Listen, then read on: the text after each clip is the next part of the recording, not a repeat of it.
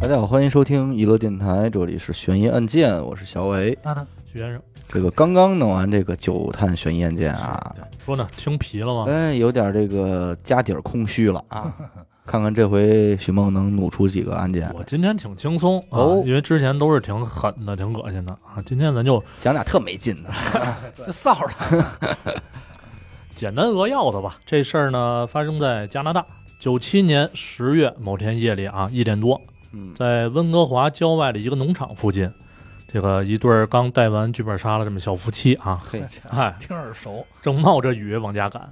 这时候呢，突然从路边儿窜出来一个浑身是血的女人，哦，手里边还拿着刀，啊嘿，这双手挥舞着就要把这车给拦下来。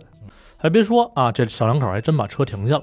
刚停车，这浑身是血的女人就疯狂的拍打这个车门，还大喊说：“救救我啊！有人要杀我！”啊！”这种嗯，百分之九十九的人在看见这个女人的时候，嗯肯定就一脚油跑了。对呀，这两口子吧，非但没跑，这男的还坚信这女的应该是遭到迫害了，因为他眼尖，他看见这女的手上啊戴着一手铐，哦，哦，于是呢，这胆儿大的司机啊，就把窗户给摇下一点缝儿，说说你你你先把那个刀扔了。我也是这么想的。搁谁也都这么做，嗯那甭说了，赶紧上车就奔医院呗。嗯，等到了医院一检查，哎，发现这女的腹部和大腿中刀，好在啊伤势还不重，而且呢，发现她血液里边还发现了这个大量的酒精和海洛因。又吸又喝呀，这哎是，那无独有偶，这女的刚到医院没多久，这急诊室另一边就送进了一个肩膀和后背中刀的男人。这男的吧，四十来岁，穿着这个工装裤，国外农夫那身打扮。在检查的时候呢，这细心的这小护士还发现这男的手里啊一直攥着一个东西，嗯，不大，攥得挺死的。等这俩人都处理完伤口后，警察也赶到了。这大小算个案子，对吧？肯定警方也得介入。嗯，那经过调查呢，这俩人有联儿。这男的手里攥的是把钥匙，这钥匙正好能打开那女人手上的手铐。嗯，多合理，这是，哎，那怎么回事呢？其实这啊挺简单的，这女的啊，咱认识，叫阿曼达，好，啊谢谢，是一个站街女。头天晚上的时候啊，在温哥华东边拉到了一个陌生客户，嗯其实就是刚才那个农夫啊嗯，咱就叫他皮特儿。这皮特儿啊说出一百块钱，要跟阿曼达来一炮那我肯定同意，嗯啊，其实钱不少啊，，但是呢，前提条件是什么呀？得在这个皮特那农场里边玩。嗯，阿曼达连磕巴都没打，说走上车。小事儿，哎，小事儿。到了地儿之后吧，这皮特并没有把阿曼达带到什么房子里边，嗯，而是上了一辆这个破破烂烂的房车。哦，阿曼达刚进房车，差点就让这个味儿给推出去，行，怎么着？一股子一股子臭味儿啊嗯，直接熏脑浆了。这车上的床垫啊，也是黏了吧唧啊，湿了无奈的。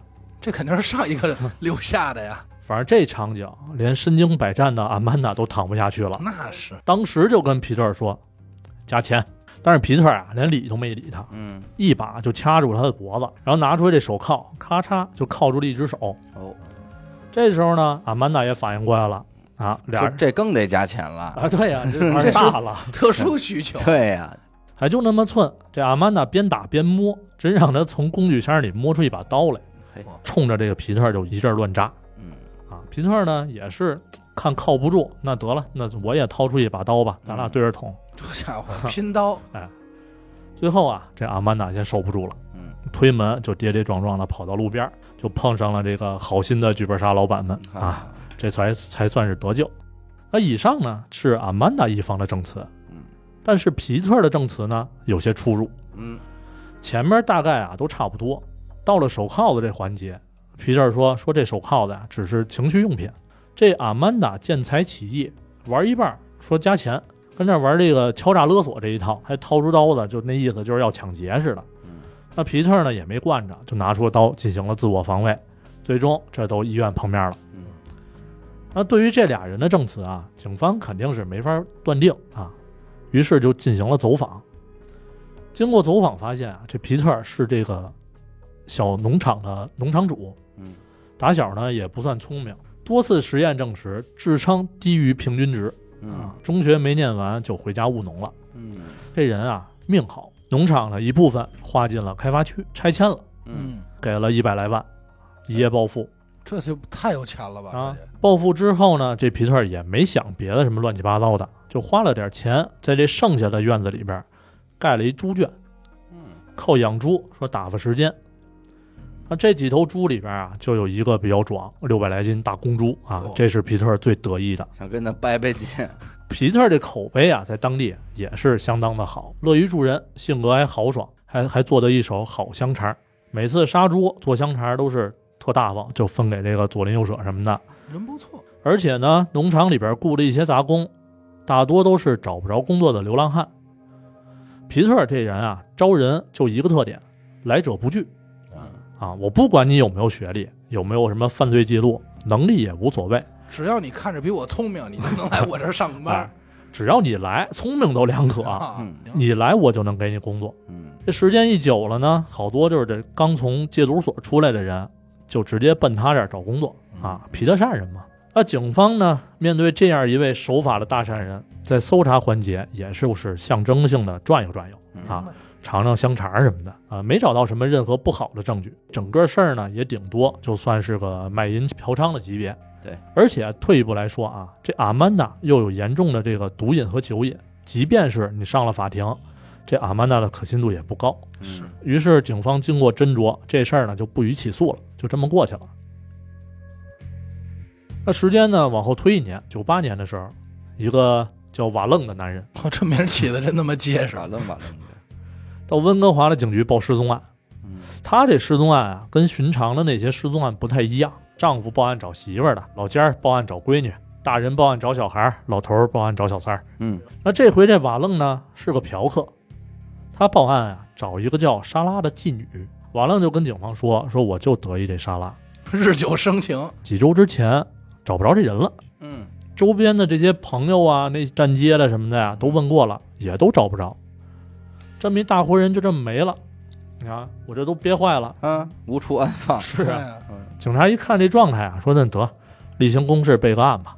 你他妈连人全名儿你都说不明白，你让我上哪儿找去？这沙拉沙拉，而且再说了，这职业那一不打卡，二没社保，对不可能登记在册嗯啊！你保不齐人家就是啊，这个地儿干腻歪了，换个地儿城，市，哎，换个名儿接着干。浪迹天涯，但是话虽这么说啊，边儿上这个正看报纸这老警察老丹尼嗯，走心了，也想试试。？这老丹尼是不是抽着烟说这沙拉活儿确实是在论的莎拉有一号，有一号原名可能叫啊丘比，这是一 将，因为他怎么走心呢？上礼拜嗯，有个老太太也过来报失踪，也找莎哎拉，哎呦，那玩的可太宽 了，说我的爱徒啊，爱徒，说我爱徒莎拉去哪儿了没嗯有，反正根据描述啊，这老太太是失踪的女儿，啊？就是温哥华东区的这边的站街女啊，是是不是莎拉咱不好说啊。嗯这老丹尼啊，琢磨来琢磨去，这点事儿也说明不了什么。晚上回家之后呢，老丹尼就跟自己这个小护士媳妇儿啊家伙，叨了，说这个站街女失踪的事儿。嗯他媳妇儿一听，一拍脑门子，说：“哦对了，这几天呀，那些个经常过来找我们看妇科病的妓女，嗯，突然间都不来了。”嘿，病好了，痊愈了痊愈 了，有好药，这肯定是谁？易真灵啊，嗯有神医吗？嗯嗯，那这一下呢，老丹尼觉得这事儿不得不细琢磨一下，嗯肯定有问题啊。随即就走访了几个妇女救助中心啊，什么免费的医疗站点什么的，尽可能的去联系那些失踪的站街女家属们。嗯那经过调查呢，发现好像这些失踪的人基本上都是东区那片拉客的，而且就在拉客的时候失踪的，失踪之后就再没回来过。嗯有的政府发放的这些福利金支票啊什么的也没有兑现。于是乎，老丹尼做了一个统计，在这个区域当中，一直到九四年，每年大约也就是两三个妓女失踪。到了九五年的时候，这个数字涨到了十七人，而且还在逐年递增。到了九八年上半年，就失踪了二十三个人。最终，在老丹尼强烈的要求下啊，警局终于是对这一系列的妓女失踪案开始展开调查。警方先是调出了从九五年以来所有针对妓女的暴力事件，然后统计了一下这些所有人的人员名单，差不多得有上百人。嗯开头说那个皮特也在其中，但是当警方做完这一切之后，所有人看着人名单就发愣。你说光说失踪也没找着任何尸体，也没人知道这些妓女到底怎么着了，这怎么着手调查，连个方向都没有了。查来查去还是毫无头绪。这时间呢，慢慢就到了九九年四月了，温哥华大街上爆发了一次大游行。哦，哎，人民群找沙拉，啊， 对，这都找沙拉广，差大不多男性说还我沙 拉，哎这可能也是馋了。嗯，都饿嘛。人民群众啊，开始呼吁警方对这些失踪的女人进行重视啊，尽快抓住凶手什么的说日子真过不下去了，啊。游行是游完了，但是是结果呢，适得其反，哦，凶手一下连续七名妓女失踪，开始报复性作案。哟，游行当中啊，露脸上过新闻的一个妓女也出现在了失踪名单里。那警方一看这情况，明显就是挑衅了，于是就把这个悬赏额增加到了七十五万。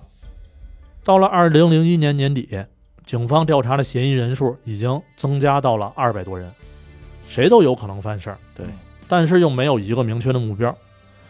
那无奈之下呢，这个温哥华警方就开始求助于这个加拿大皇家骑警，这应该是他们那边特色的一个就是明白，部门儿啊，反正这两个部门呢就是要合作了，也就是说成立了一个专案组啊，在共同调查了几个月之后，一个骑警啊叫亨利接到报警了，说有一个人啊在酒吧外头捡到了一个喝醉的女人，嗯，我讲哎，捡尸去了，嗯，带回家之后呢，俩人就做运动呗什么啊，运动完了渴了嘿，哎这俩人就接着喝了起来。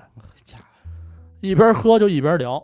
这女的说呀：“说我呀，我叫英子我啊， 从咱们这边过够去切的。了，够切了，嗯，在皮特那个农场里边干活儿嗯，啊，你可千万别去皮特那儿买香肠。哦，你知道他那堆肉都怎么来的？啊，我跟你说啊，我亲眼看见的。那农场的谷仓里边，左边吊着猪，右边吊着人，一边宰猪一边宰人，哦嘿，人肉跟猪肉一块儿放绞肉机里边打馅儿，然后灌香肠。”哦，地上哪儿哪儿都是一堆一块儿的那黄色肥肉啊，甭提多恶心了，我刷都刷不干净。倒给他放了，她不是站街女，她就是一个好好酒的这么一人哦啊。反正甭管是酒后吐真言也好，还是说信口开河胡说八道也好啊，嗯反正捡他回来这哥们儿是被恶心的够呛。嗯，送走之后就赶紧报了警了。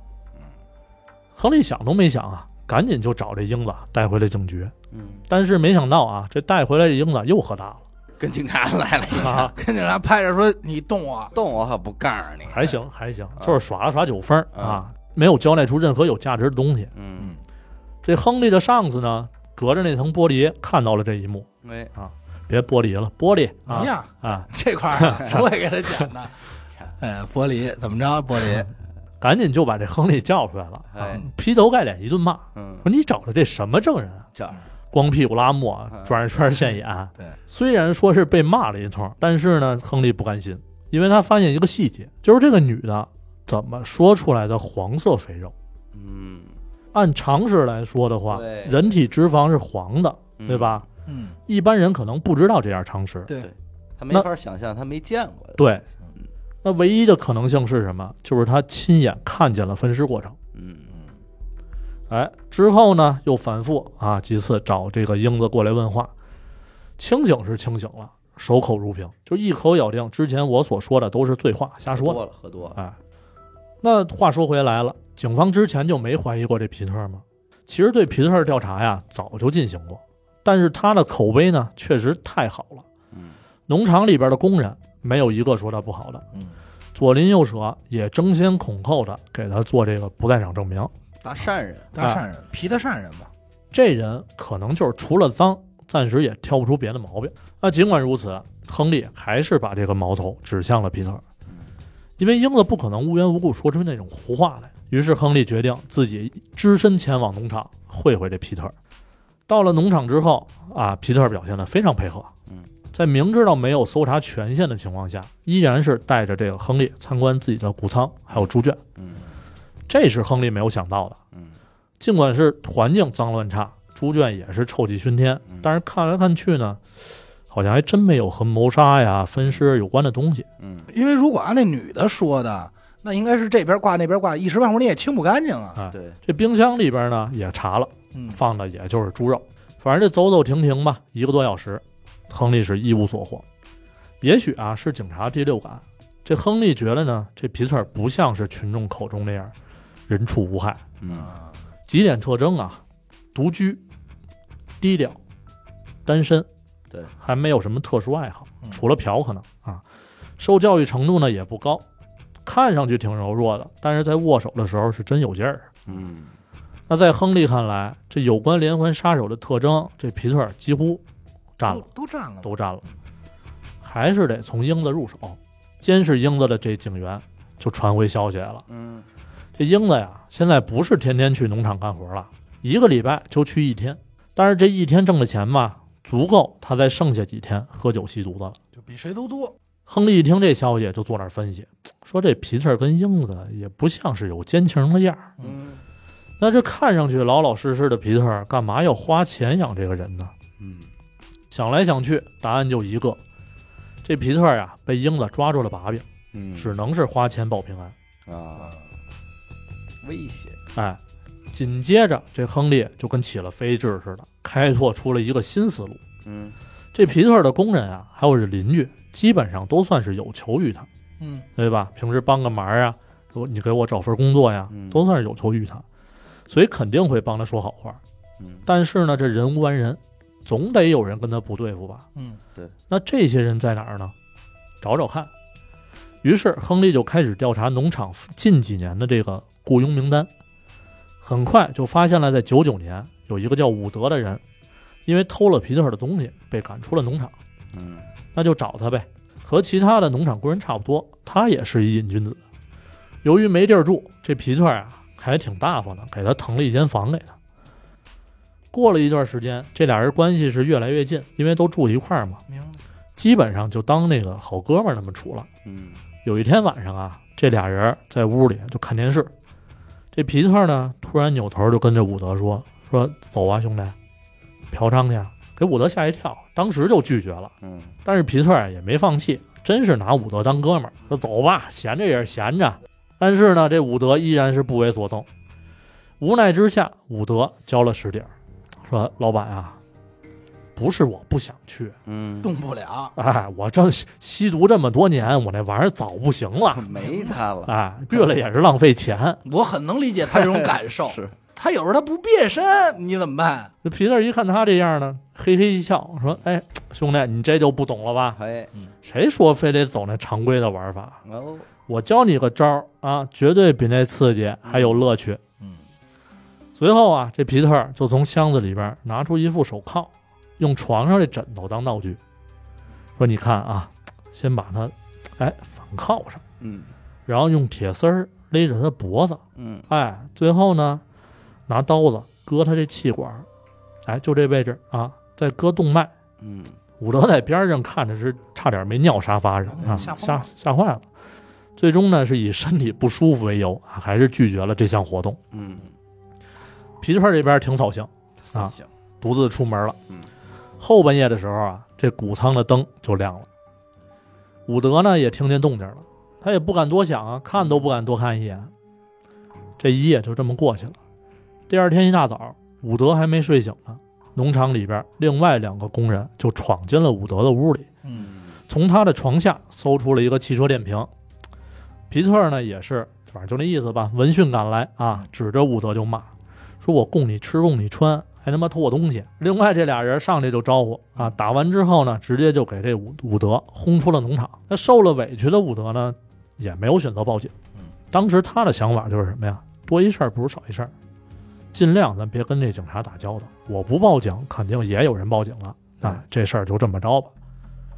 那其实说到这儿，咱们应该也知道个大概了。这皮特啊，肯定不是什么好鸟。对，警方呢也通过这点事儿，慢慢就相信了亨利，只是不知道这皮特什么时候才能露出马脚。有心让伍德当证人吧，还真是也麻烦。对，这伍德要当证人的话呢，由于他的吸毒史和犯罪记录，他的可信度也有问题。检方出于某种原因也不愿意用这样的人，于是这事儿就一直拖着，拖到了二零零二年。二零零二年二月六号，一个年轻人跑到温哥华警局报案，嗯说皮特的农场里边藏有枪支弹药。亨利当时一拍桌子，操，机会来了！哎，警方出动大批人马，赶紧就到了这个皮特的农场，在皮特的一间办公室里边搜出了一把没有枪证的这个双管猎枪，嗯还有一堆子弹。最终呢，是以非法持有枪支逮捕了这个皮特，因此亨利也拿到了对农场的搜查令。那这皮特有枪的事儿啊，其实不算是秘密。嗯那双管猎枪就明目张胆的挂在那个那屋墙上。嗯这亨利第一次去的时候啊，也看见了，但是都没说什么。嗯而且农场里边的人呢，有时候会用枪驱赶野猪什么的，都是直接拿，招呼也不用打。那这突然之间就蹦出来一个非法持有枪支的事儿，就很奇怪了。刚才咱说了，警方觉得这皮特已经很大嫌疑了吧，嗯，但是又没有证据，嗯找证据呢还得从农场入手，但是又没搜查令。嗯警方就想一招，说我要随便找一人变装一下子，穿身便衣去大街上买通个小混混，嗯教他怎么报警。然后这之后一切都合理了，嗯嗯对吧？找一人就这么报警，说皮特那儿有枪，就这么过去了。啊那这次行动呢，算是给皮特打了一个措手不及。啊虽说在警局里边待了三天，嗯被保释出来了，但是他也没法再回农场住了，嗯因为他这农场啊，已经入驻了上百名警察，嚯开始一寸一寸的进行搜证了。因为搜查令到手了，你想怎么搜怎么搜。那随着调查的深入，这农场的真面目算是逐渐显露了。哎由于事发突然啊，皮特根本没有时间去处理那些该处理的东西。那在农场的垃圾堆里边找到了一个治治疗哮喘的喷剂，经过检测呢，验出来的 DNA 跟一个失踪人员是匹配的。啊在皮特的一个抽屉里找到了一个戒指，经过辨认也是属于一个失踪妓女的。嗯谷仓里边一个大木墩子上检测出了人血，冰箱和冰柜里边都发现了人体组织的残留。谷仓里边的稻草全都铺开，开始找血迹。垃圾堆里的垃圾全都进行分类、进行检测，反正工程量都不小。猪圈里的猪全都给电死，进行解剖检查，然后又找来好几台挖掘机，把这猪圈底部啊全都给挖开，所有的土壤、垃圾放在临时搭建的这种传输带上进行人工筛检。开头咱说那个房车，车上所有的布料全都绞成小块儿，化验，家具也拆开了，就查有没有 DNA。嗯整个搜证工作呢，堪称是加拿大之最，耗时一年九个月，我操，直到零三年十一月才算正式结束，总耗资七千万加元，换来的是啊，在这农场当中一共找到了超过八十份的 DNA 样本，嗯最后经过核实，和妓女有关的是四十九份儿。嗯但是能真正对是对得上谁是谁的，只有七分，因为很多妓女刚才说了没有医疗记录嗯啊，甚至连身份证都没有，嗯根本就找不到说谁家亲属啊能取个样做比对。对呀那经过总结呢，这个警方准备说以十二项一级谋杀指控这个皮特。你找着这个，但是你不能证明他的尸体呢？对吧？呃对说的就是，但是别着急，只是在这个阶段是准备以这个嗯线索去指控。嗯那临近开庭的时候，这麻烦事儿就来了，嗯就是刚才说的，警方除了手里的线索，还有这个英子、伍德这俩证人外，没有其他证据了。嗯皮特本人也肯定是什么都不会说。嗯那其他的这些农场工人呢，还有皮特的邻居呢，全都拒绝作证。保他哎，甚至一部分人说说我得帮皮特辩护，我得帮他洗脱罪名。嗯那以警方现有的东西上法庭难上加难，因为在农场里根本没有找到任何一具完整的尸体，连大块的组织都没有。对啊你只能撑死的说明这些人跟这来过这农场，哎，嗯但他失踪了，你怎么证明在这儿死的呀？对而且那些挂肉的钩子、什么斧子、刀都有不同程度的污染，嗯不仅有这个皮特的指纹，还有其他工人的，这就没法定夺了，对吧？嗯谁动的手啊？到底？嗯那无奈之下呢，警方用就用起了最擅长的手段——卧底。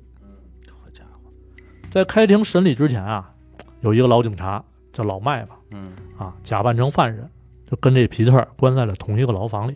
嘿老麦跟皮特说呀、说我自己是因为强奸杀人嗯进来的，在强暴一个这个女中学生的时候，不小心把人给勒死了。嗯那皮特一听老麦这经历，说：“嘿，家这自己人啊，嗯对吧？这手法行，没这错你跟我耗一块儿，哎，这兄弟说我认了嗯啊。”那过了几天呢，这老麦就跟这个皮特闲聊，在聊天的过程当中啊，有意无意的就提起了前一阵子落网的那个绿河杀手，嗯嗯就叨叨叨叨就跟这皮特说：“说绿河杀手多厉害多狠嗯啊！”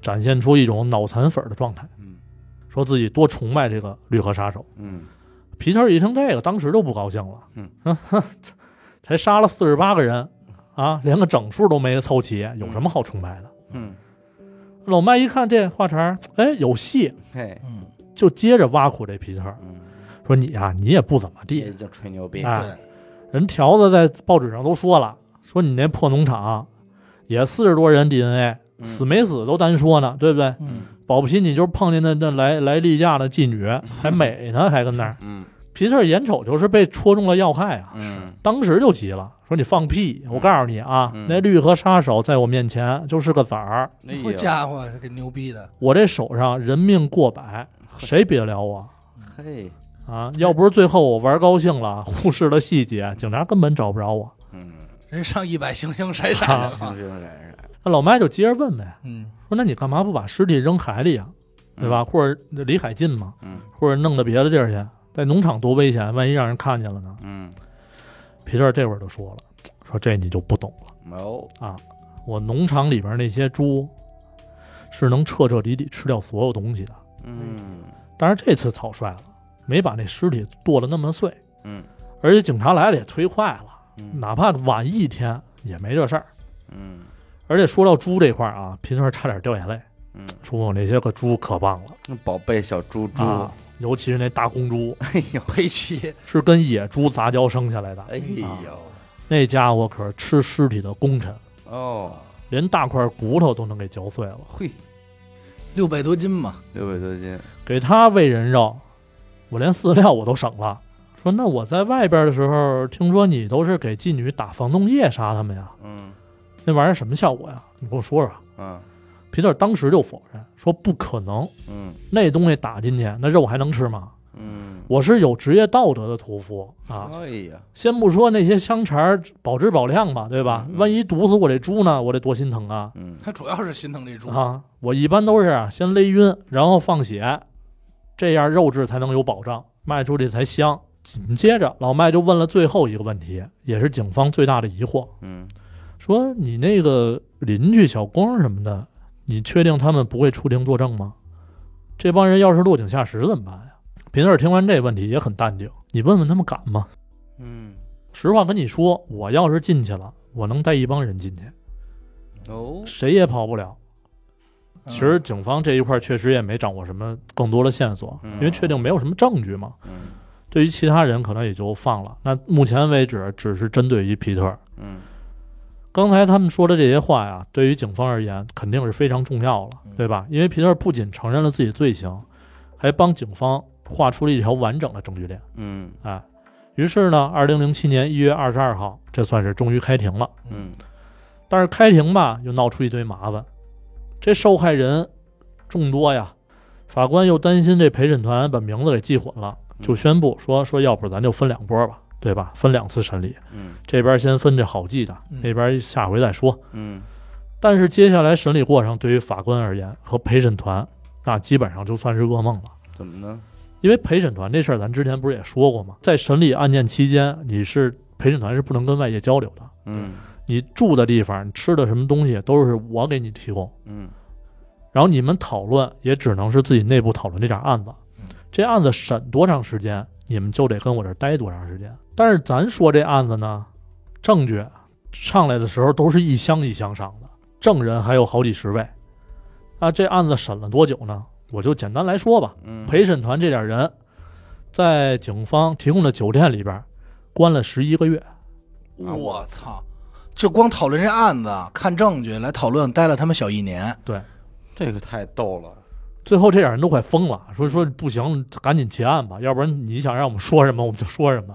说我都 等我再出去的时候，我孩子都一岁啊，了，对呀、就是孩子都他妈长大了，自个儿跑这隔离来了，我他妈再不回去，跟我自己蹲监狱没区别了。嗯是，反正其中呢，就因为这点儿情绪上的变动，嗯人员上的变动，前前后后也是折腾了不小的事儿。嗯因为你想啊，但凡有一个人他是因为受不了环境、受不了时间的压力，嗯，想法变了的话，那这个案子就得推翻重审，对，再来一个十一月，就相当于这么着。当然，最终呢也是化解了中间这点小事儿啊。嗯嗯嗯在十二月份的时候，算是结束了第一部分的庭审。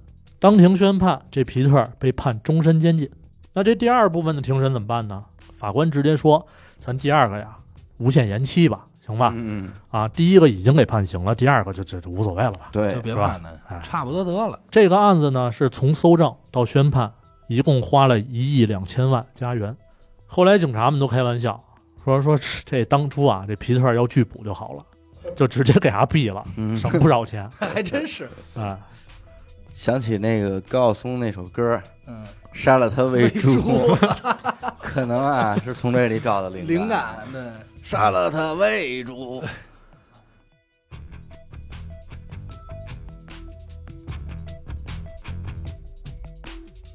反正看这时间肯定也不够啊，嗯咱就再续一个。嗯呃，这个案子呢是发生在二零一四年年底的内蒙。嗯，那那个时候，你像内蒙已经是非常冷的，对吧？对零下得二十几度了。对。十二月二十六号这一天啊，一个老汉在深夜时分就掀开被窝走到了院子里。由于天气太冷啊，这老汉就担心自己那拖拉机水箱，就寻思说检查检查。这刚一蹲下，说歪头瞧瞧的时候，嗯就听见不远处一阵剧烈的金属碰撞声。那循着声音一看呢，不远处的这个公路边上，一辆出租车和路边的金属护栏发生了碰撞。老汉一瞧说：“这属于交通事故啊，那对我就报个警吧，嗯是，吧？挺热心的。”等警察赶到现场之后啊，发现这个主驾位置上的人已经不知去向了。嗯，再往副驾一瞧，嚯，这脑袋跟喷泉似的，哎呦哎，呦，还流血呢。那这人肯定没了呀。是啊经过对现场的勘查，发现路面上没找到任何的刹车痕迹，嗯也就是说，这司机是毫不犹豫就奔这护栏去的。嗯啊再结合副驾那个死者，警方就觉得这事儿嘖不那么简单，不像是单纯的肇事逃逸。嗯那接下来呢，警方就是赶紧迅速调取了车辆信息，车主名字叫宋老三，嘖就分析说他是不是因为什么酒驾呀、毒驾呀，做出了一些什么疯狂的举动。嗯，等警察把这死者抬出来仔细一瞧，嗯，怎么那么眼熟啊？嗯，这不就是宋老三吗？哦，等于宋老三的车，但是他死了，但他坐在副驾，哎，种种迹象表明啊，基本可以断定这宋老三就是在自己车上被人杀了。嗯于是呢，警方就找到了宋老三的媳妇儿。嗯，根据他媳妇儿描述啊，这个宋老三白天种地，晚上跑出租。前几天回来住过，但是今天夜里他应该是住在这个市区里边一个出租屋里。嗯啊而且呢，他平时作息是相当规律的，晚上基本上都是在接送一批孩子回家，九点多基本上就收车了嗯啊，回家睡觉了。随后呢，警方就奔这个宋老三住的地方去了。宋老三住这地方有摄像头，打开监控一看，确实拍到了宋老三开车回来。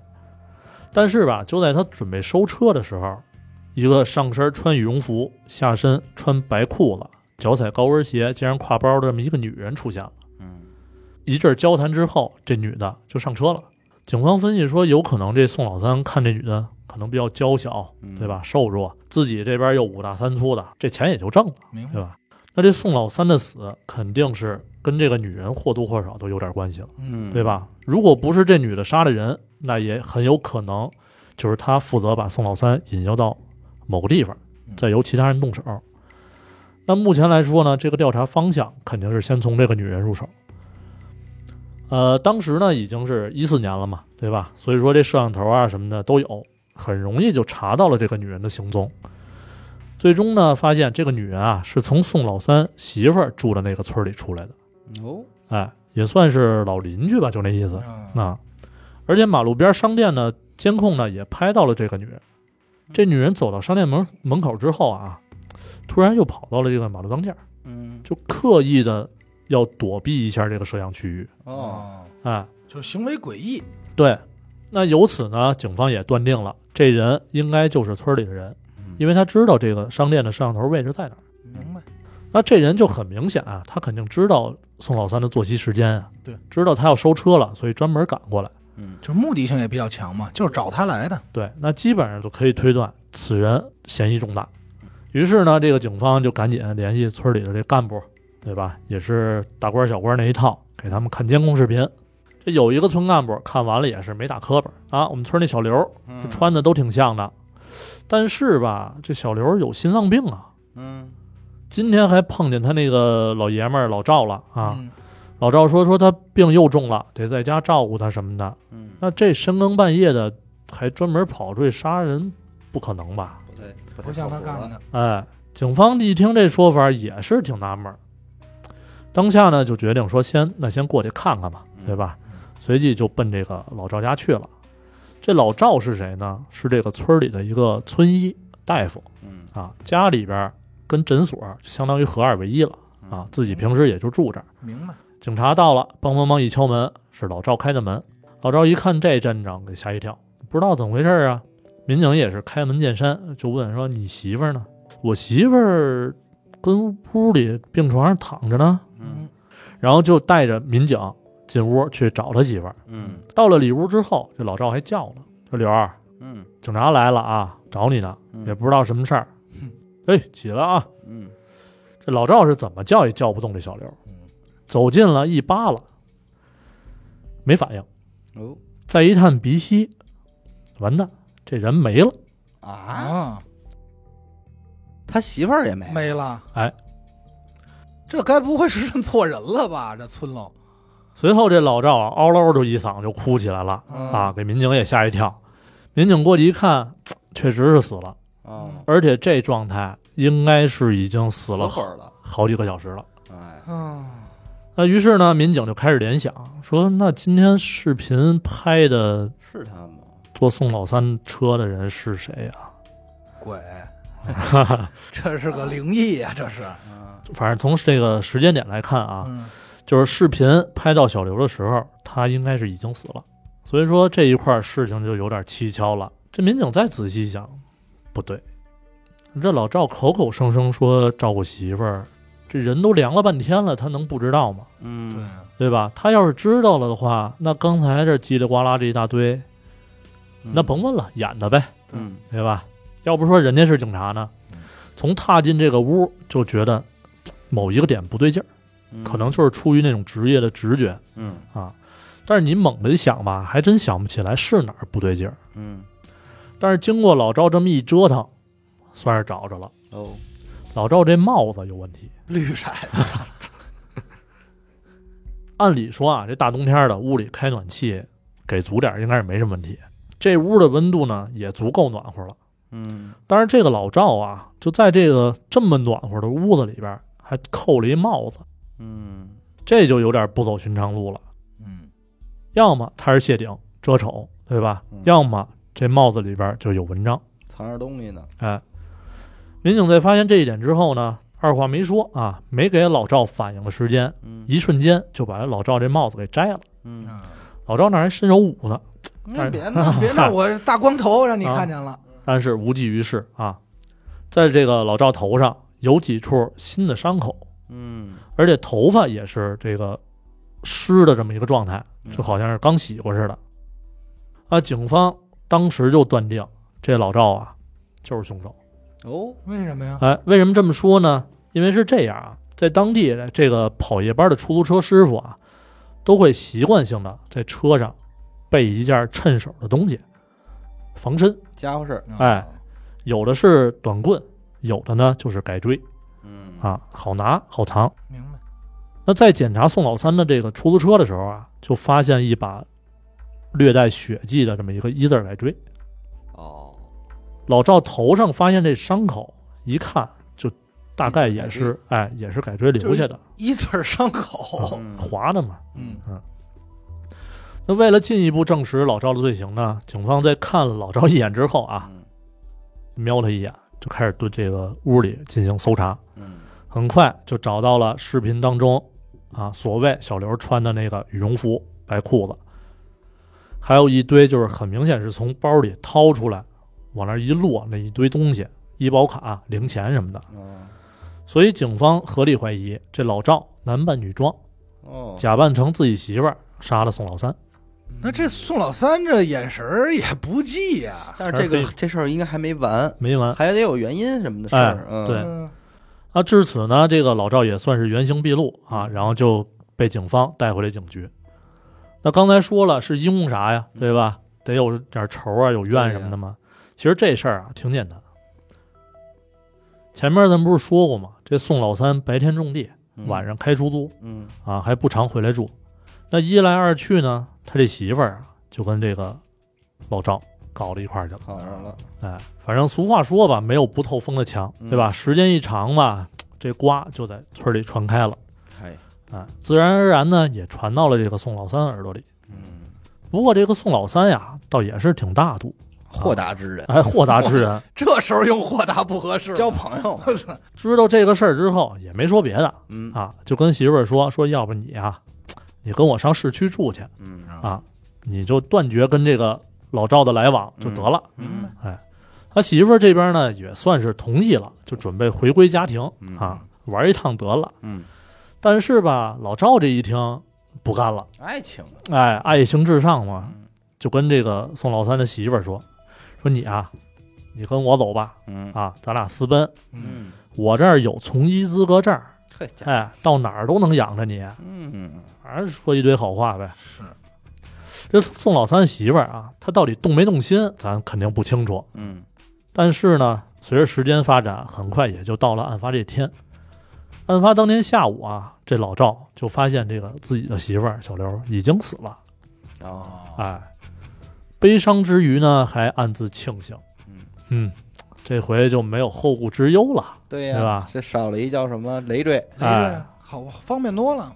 眼前这唯一的障碍呢，就是这宋老三，嗯弄死他，我就能跟我这小情人儿远走高飞了。嗯于是当天晚上，穿上小刘的衣服，找到了宋老三。在车开到偏僻的地方时，编个理由，就让宋老三停车，嗯，然后用锤子照着宋老三这脑袋就砸了下去。哦，其实老赵体格子跟宋老三比还是有差距的，嗯因为他能穿女人衣服嘛，对对吧？就肯定瘦。就跟老王似的嘛。哎，一锤子没把这宋老三敲死，反而是让这个宋老三拿改锥还了手嗯，啊，还差点给自己脑袋捅漏了嘛。你看，但是呢，架不住一前一后，这个敌暗我明，宋老三最终还是招架不住，就这么给打死了。嗯之后啊，老赵就伪造这个现场，穿上提前准备好的军大衣，他肯定是开到一个地方了嗯啊，撞车那地儿嘛，然后骑上准备好的这个摩托车就回家了。嗯到家之后，把这些乱七八糟的往炉子里一一扔，扔，哎，然后洗澡去了。嗯这澡刚洗一半儿，警察就来了，要不他怎么湿着头发呢？嗯但其实你别看我说这么半天啊嗯，看似时间限定长，其实没多长。从案发到找到这个老赵，仨钟头，挺哦，快的，挺快的。这案子就算这么给破了。